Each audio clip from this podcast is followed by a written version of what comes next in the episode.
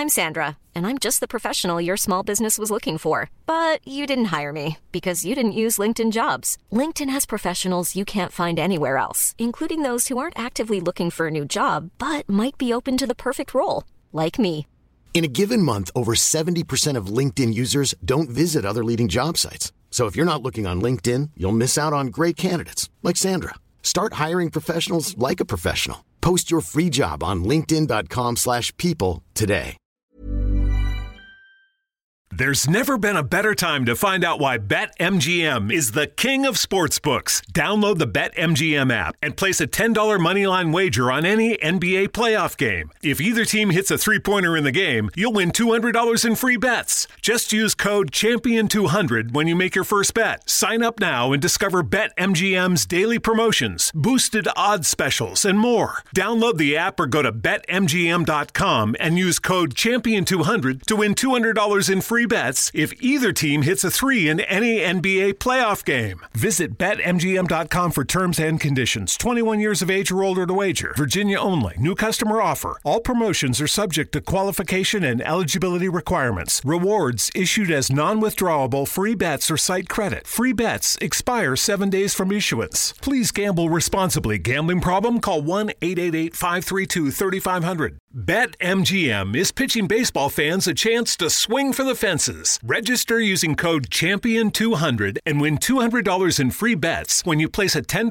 moneyline wager on any Major League Baseball game and either team hits a home run, regardless of your bet's outcome. Enjoy baseball like never before with BetMGM's daily promotions at your fingertips all season long. Download the app or go to BetMGM.com and use code CHAMPION200 to win $200 when you bet 10 bucks on an MLB game and either team hits a home run. Sign up today and find out why nothing beats a win at the King of Sportsbooks. Major League Baseball trademarks used with permission. Visit BetMGM.com for terms and conditions. Must be 21 years of age or older to wager. Virginia only. New customer offer. All promotions are subject to qualification and eligibility requirements. Rewards issued as non withdrawable free bets or site credit. Free bets expire seven days from issuance. Please gamble responsibly. Gambling problem? Call 1 888 532 3500. El ex vicepresidente del gobierno de España, Pablo Iglesias, ha valorado y criticado a Elon Musk y la adquisición de Twitter por parte de Elon Musk. Analicémoslo y veámoslo. En una reciente entrevista para TV3, para la televisión pública catalana, Pablo Iglesias, ex vicepresidente del Gobierno de España, valoró la reciente adquisición de Twitter por parte de Elon Musk.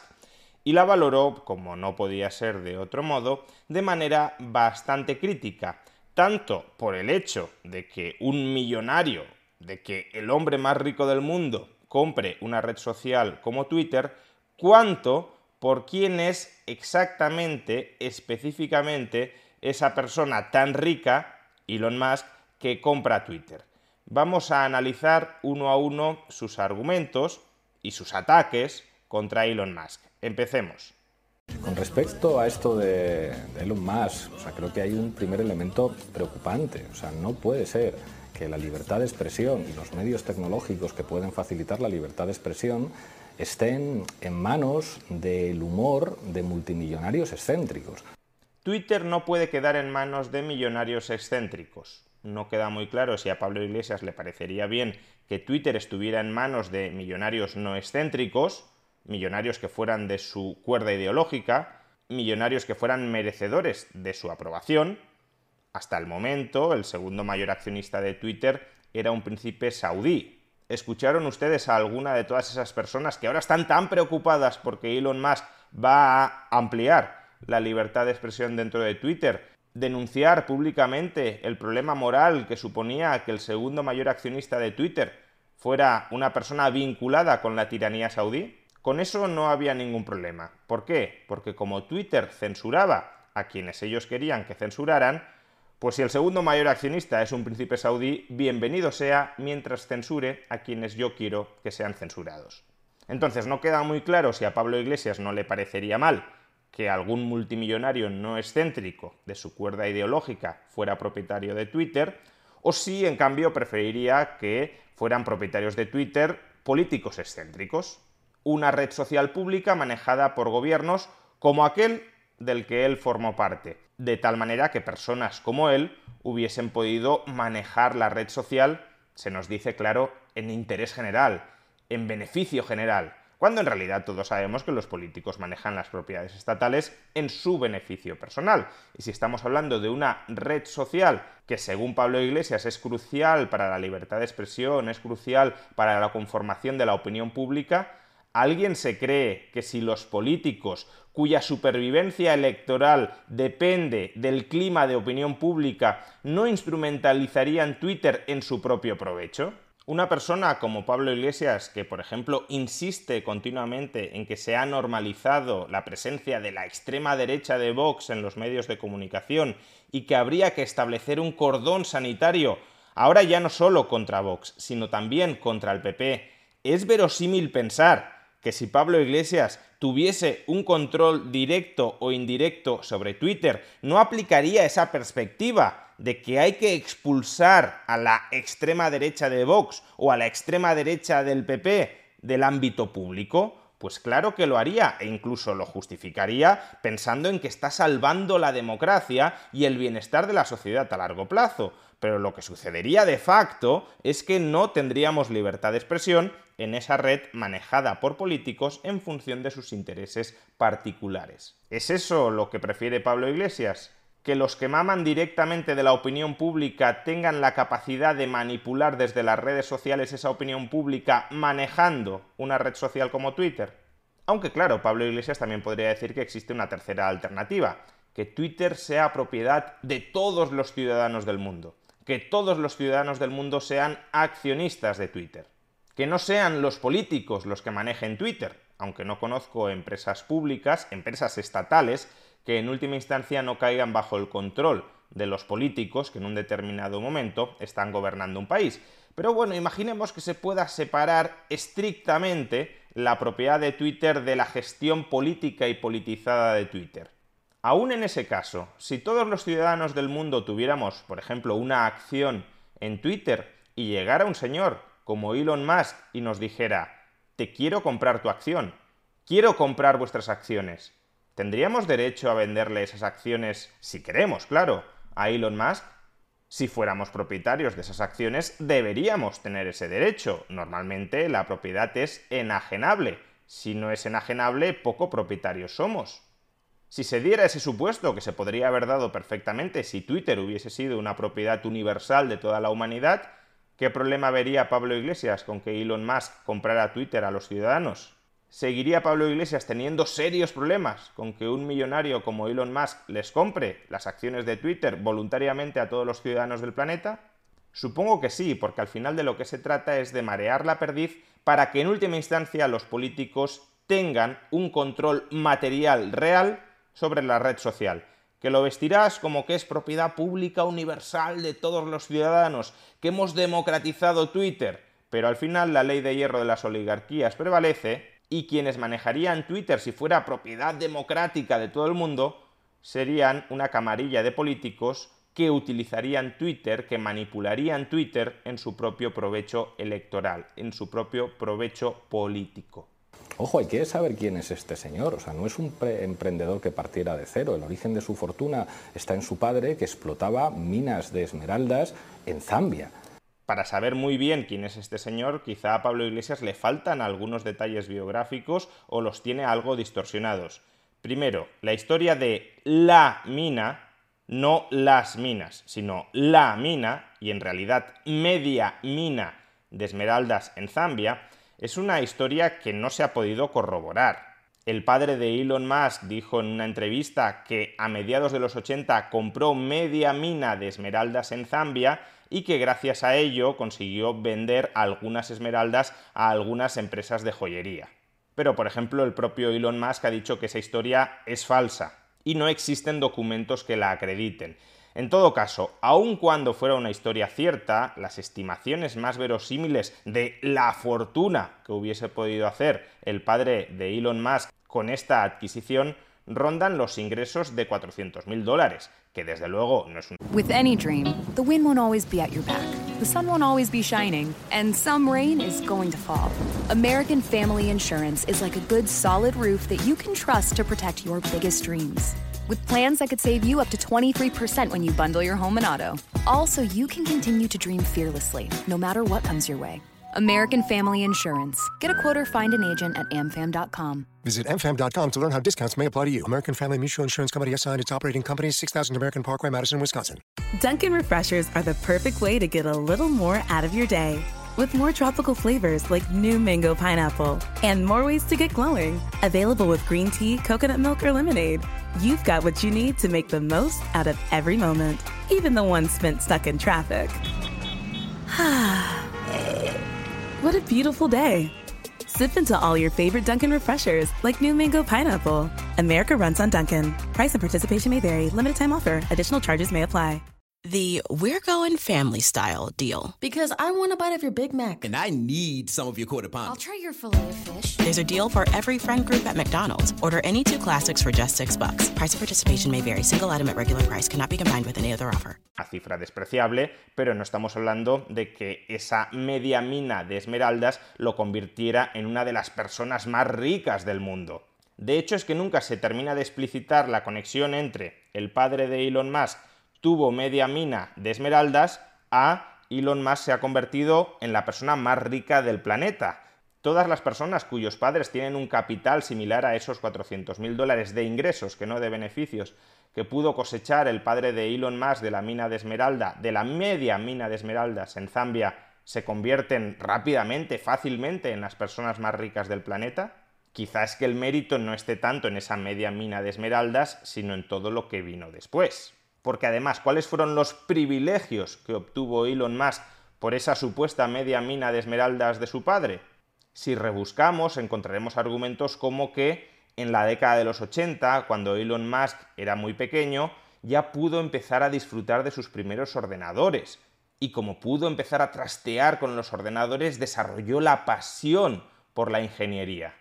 ¿En serio estamos diciendo que un niño que se convierte en friki de los ordenadores porque sus padres tenían suficiente dinero como para comprarle algunos ordenadores, solo por eso ya se transforma más adelante en la persona más rica del planeta?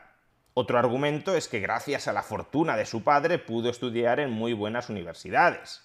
Pero es que Elon Musk estudió en la Universidad de Queens en Canadá y luego se transfirió a Pensilvania y todo eso se lo costeó con una deuda de 100.000 dólares, que fue la deuda con la que terminó la universidad. La fortuna de Elon Musk no viene de ahí. La fortuna de Elon Musk viene de haber creado a mediados de los 90, junto a su hermano y sin financiación de su padre, una startup que le compra Kodak más adelante por más de 300 millones de dólares. Y posteriormente la fortuna de Elon Musk viene de haber cofundado PayPal, y de haber vendido PayPal por más de mil millones de dólares a eBay. En todo esto su padre no tuvo absolutamente nada que ver. Por tanto, tratar de buscar alguna conexión entre mi padre tuvo alguna fortuna y como consecuencia yo me he convertido en la persona más rica del planeta, como consecuencia mi patrimonio neto actual supera los 200 mil millones de dólares gracias a que mi padre fue propietario de media mina de esmeraldas que pudo reportarle unos ingresos de unos 400 mil dólares, me parece un argumento absolutamente ridículo si con ese argumento se quiere desmerecer la riqueza gigantesca que ha creado Elon Musk. Hay argumentos mucho mejores para atacar la riqueza de Elon Musk que no decir que su padre fue propietario durante algunos años de los 80 de media mina de esmeraldas en Zambia. Este señor eh, es famoso, entre otras cosas, por discutir con Bernie Sanders, posicionándose en contra de la justicia fiscal y de que los ricos paguen los impuestos que tienen que pagar. Atención, que aquí se deja entrever la patita censora de Pablo Iglesias. ¿Por qué es problemático que Elon Musk sea propietario de Twitter? Pues porque Elon Musk tiene ideas políticas que no me gustan. Cuidado, el grande mérito de Elon Musk es haber discutido con Bernie Sanders, haber osado llevarle la contraria en público a Bernie Sanders, haberle dicho que su propuesta de subir sangrantemente los impuestos a los millonarios es una propuesta aberrante. Que uno podrá estar de acuerdo con la propuesta de Bernie Sanders y creer que Elon Musk se equivoca, pero no consiste la libertad de expresión precisamente en eso, precisamente en permitir que Elon Musk le diga a Bernie Sanders que se equivoca, en poder incluso hacer mofa de Bernie Sanders, por mucho que sea un senador por Vermont, por mucho que sea una figura pública reverenciada entre los círculos de la izquierda, como cuando se la hizo Elon Musk diciéndole a veces se me olvida que sigues vivo. ¿Qué pasa? Que si Elon Musk fuera famoso por haber aplaudido las propuestas progresistas las propuestas de subir masivamente los impuestos, entonces no habría ningún problema con que Elon Musk fuera propietario de Twitter. Si un empresario está comprometido con los ideales socialistas, entonces sí es razonable, sí es legítimo, sí está muy bien que posea medios de comunicación, el caso por ejemplo de Roures. Bueno, pues si ese es el razonamiento que estás haciendo, queda muy claro que si Twitter fuera un medio de comunicación público manejado por políticos que tienen esta perspectiva ideológica, hay opiniones que no están bien y no son legítimas, y hay opiniones que sí están bien y deberían ser hiperlegítimas, entonces parece muy claro que esos políticos instrumentalizarían la red social para acallar opiniones como la de Elon Musk, que se opone al impuesto extraordinario sobre la riqueza que plantea Bernie Sanders. ¿Esa es la libertad de expresión que querría garantizar Pablo Iglesias en una red social pública como Twitter? Fue favorable al golpe de Estado en Bolivia. ¿De dónde se saca que Elon Musk fue partidario del golpe de Estado en Bolivia? Pues de un tuit que huele a sarcasmo desde aquí. Decía Elon Musk, que el gobierno estadounidense apruebe otro paquete de estímulos no sería en el superior interés de los ciudadanos y un tuitero le replica, ¿sabes que no beneficia a los intereses de los ciudadanos que el gobierno de Estados Unidos organice un golpe de Estado contra Evo Morales para que así puedas obtener litio de allí? E Elon Musk le replica, organizaremos golpes de Estado allí donde nos interese, asúmelo. Esa es toda la base que tiene Pablo Iglesias para decir que Elon Musk apoyó el golpe de Estado en Bolivia que cuando Elon Musk está criticando el paquete de estímulos en Estados Unidos le entra un troll diciendo que él apoya el golpe de Estado en Bolivia y él se mofa de ese troll diciéndole que sí, que apoyarán todos los golpes de Estado en todas las partes del mundo y se convertirán en un imperio planetario o incluso universal. Y supongo que quien pretenda negar que Elon Musk apoya golpes de Estado en Bolivia pues estará divulgando bulos desde la perspectiva de Pablo Iglesias y esos bulos no deberían tener cabida en una red social pública como Twitter. Lo digo para que veamos cuán sencillo le podría resultar a un político que manejara la red social de Twitter justificar la censura de aquellas posturas políticas que no le agradan. Ha hablado abiertamente de la explotación de un mineral enormemente contaminante y estratégico para la tecnología como es el litio. Vamos a ver, porque esto ya es de nota. ¿Para qué es necesario explotar el litio? Para producir baterías para los coches eléctricos. ¿Y por qué se promueve la fabricación de coches eléctricos, incluso con subvenciones públicas desde el gobierno de España, del que formó parte Pablo Iglesias? Pues porque se quiere combatir el cambio climático, y creo que Pablo Iglesias está a favor de combatirlo, y una forma de combatirlo, quizá una de las mejores formas de combatirlo, sea reemplazar los coches de motor de combustión por coches eléctricos. Lo que tuiteó Elon Musk, que ha llevado a Pablo Iglesias a decir lo que ha dicho, fue lo siguiente. El precio del litio se ha disparado hasta niveles absurdos. Tesla podría tener que minarlo y refinarlo directamente a gran escala a menos que los costes mejoren. No existe una carestía de litio en la Tierra, dado que el litio está en todas partes pero el ritmo de extracción y refino es demasiado bajo. ¿Es demasiado bajo en relación a qué? A la demanda de coches eléctricos que están sustituyendo los coches de motor de combustión por regulaciones gubernamentales para luchar contra el cambio climático. Ahora Pablo Iglesias también está en contra de los automóviles eléctricos, es decir, ni automóviles con motor de combustión ni automóviles eléctricos. ¿Qué hemos de regresar al carro y al caballo?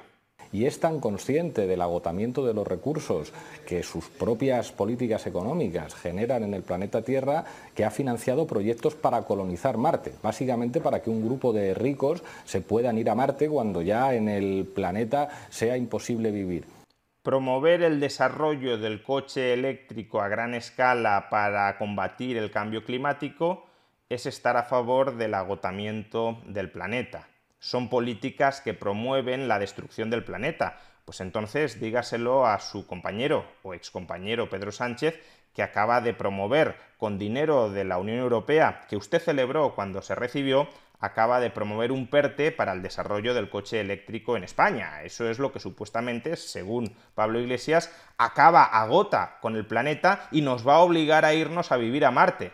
En cualquier caso, incoherencias al margen, Elon Musk, es verdad, tiene el proyecto de colonizar Marte, y lo ha justificado como una especie de seguro para la raza humana en caso de que hubiese algún tipo de catástrofe que pudiera provocar su extinción, no necesariamente el agotamiento del planeta. De hecho, Elon Musk, como ya hemos explicado, trata de luchar contra el impacto ecológico que tienen los hombres sobre el planeta Tierra. Pero en cualquier caso, puede haber muchas otras catástrofes, como una guerra nuclear, por ejemplo, que acaso puedan amenazar con la extinción de la raza humana.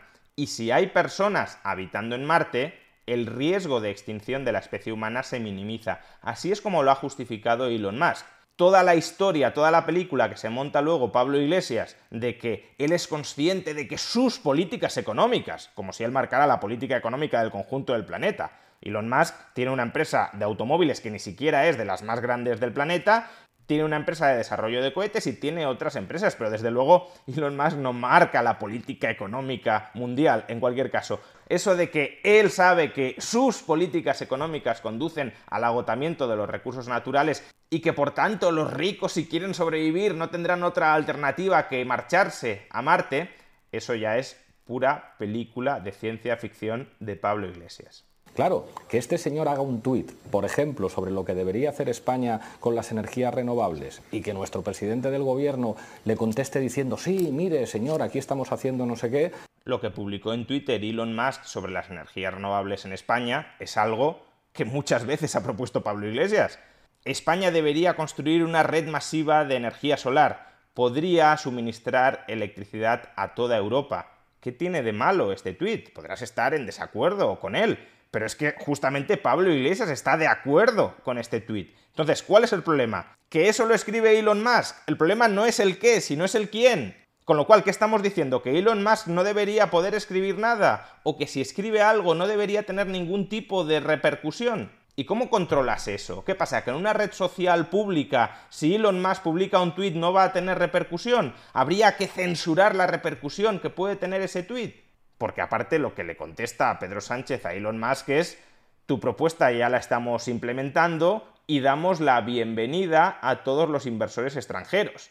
Básicamente, tráenos tu dinero para acelerar el desarrollo de la energía fotovoltaica en España.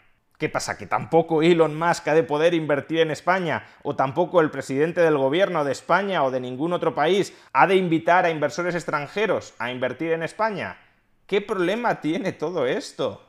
Es que me parecen argumentos tan sumamente ridículos contra la adquisición de Twitter por parte de Elon Musk que creo que ponen de manifiesto que mucha gente está muy nerviosa por lo que pretende hacer Elon Musk con Twitter, que no es restringir la libertad de expresión, sino ampliarla. Pues creo que esto no es una buena noticia para la democracia, que los monopolios y que los ultramillonarios sean los que decidan hasta dónde llega la libertad de expresión. Pero si es al revés, que Elon Musk ha comprado Twitter para ampliar la libertad de expresión, no para restringir la libertad de expresión. Que podrás dudar de que esas sean sus auténticas intenciones, pero entonces dilo.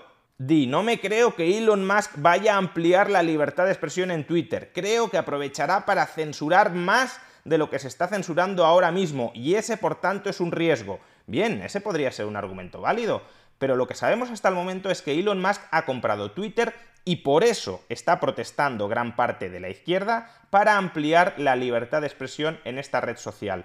Y de hecho, los reguladores europeos ya han lanzado la amenaza a Elon Musk que no se le ocurra ampliar demasiado la libertad de expresión dentro de Twitter porque ellos están vigilantes y que Elon Musk por tanto tendrá que someterse a las normativas europeas acerca de lo que se puede decir y no se puede decir dentro de Twitter pero a Pablo Iglesias que sean los políticos europeos los que puedan censurar qué se dice y qué no se dice en Europa o en una red social como Twitter, parece que no le importa. Le importa que Elon Musk sea un ultramillonario que quiera ampliar la libertad de expresión dentro de Twitter. Ahora que los eurócratas de la Comisión Europea quieran controlar qué se dice y qué no se dice dentro de Twitter, eso le parece fantástico. Y que se puedan comprar dispositivos o aplicaciones tecnológicas que son claves en la regulación de algo que es consustancial a la democracia, como es la libertad de expresión o, el derecho a una información veraz.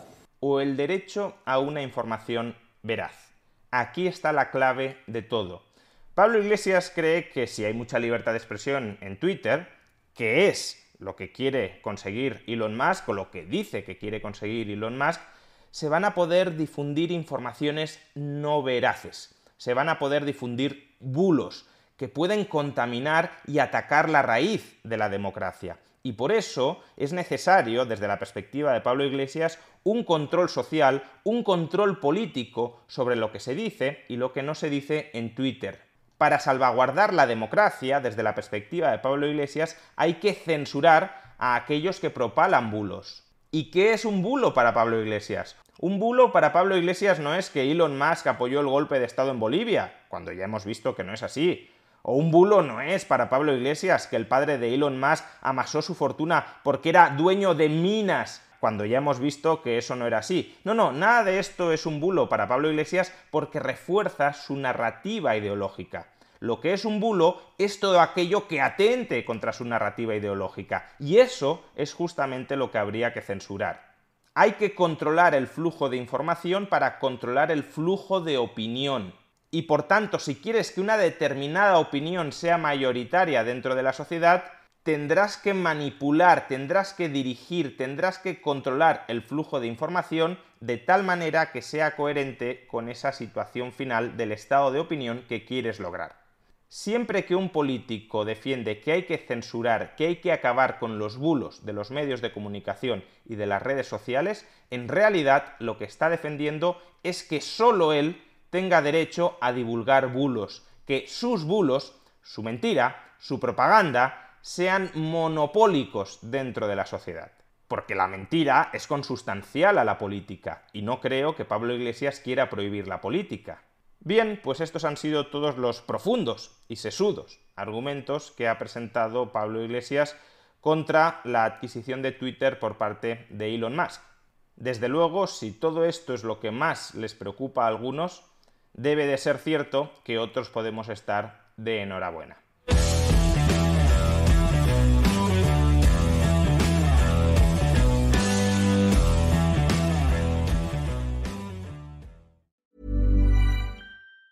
Hi, I'm Daniel, founder of Pretty Litter. Did you know cats tend to hide symptoms of sickness and pain? I learned this the hard way after losing my cat, Gingy. So I created Pretty Litter, a health monitoring litter that helps detect early signs of illness by changing colors, saving you money and potentially your cat's life. Pretty Litter is veterinarian developed, and it's the easiest way to keep tabs on your fur baby's health right at home. Go to prettylitter.com and use code ACAST for 20% off your first order and a free cat toy. Terms and conditions apply. See site for details.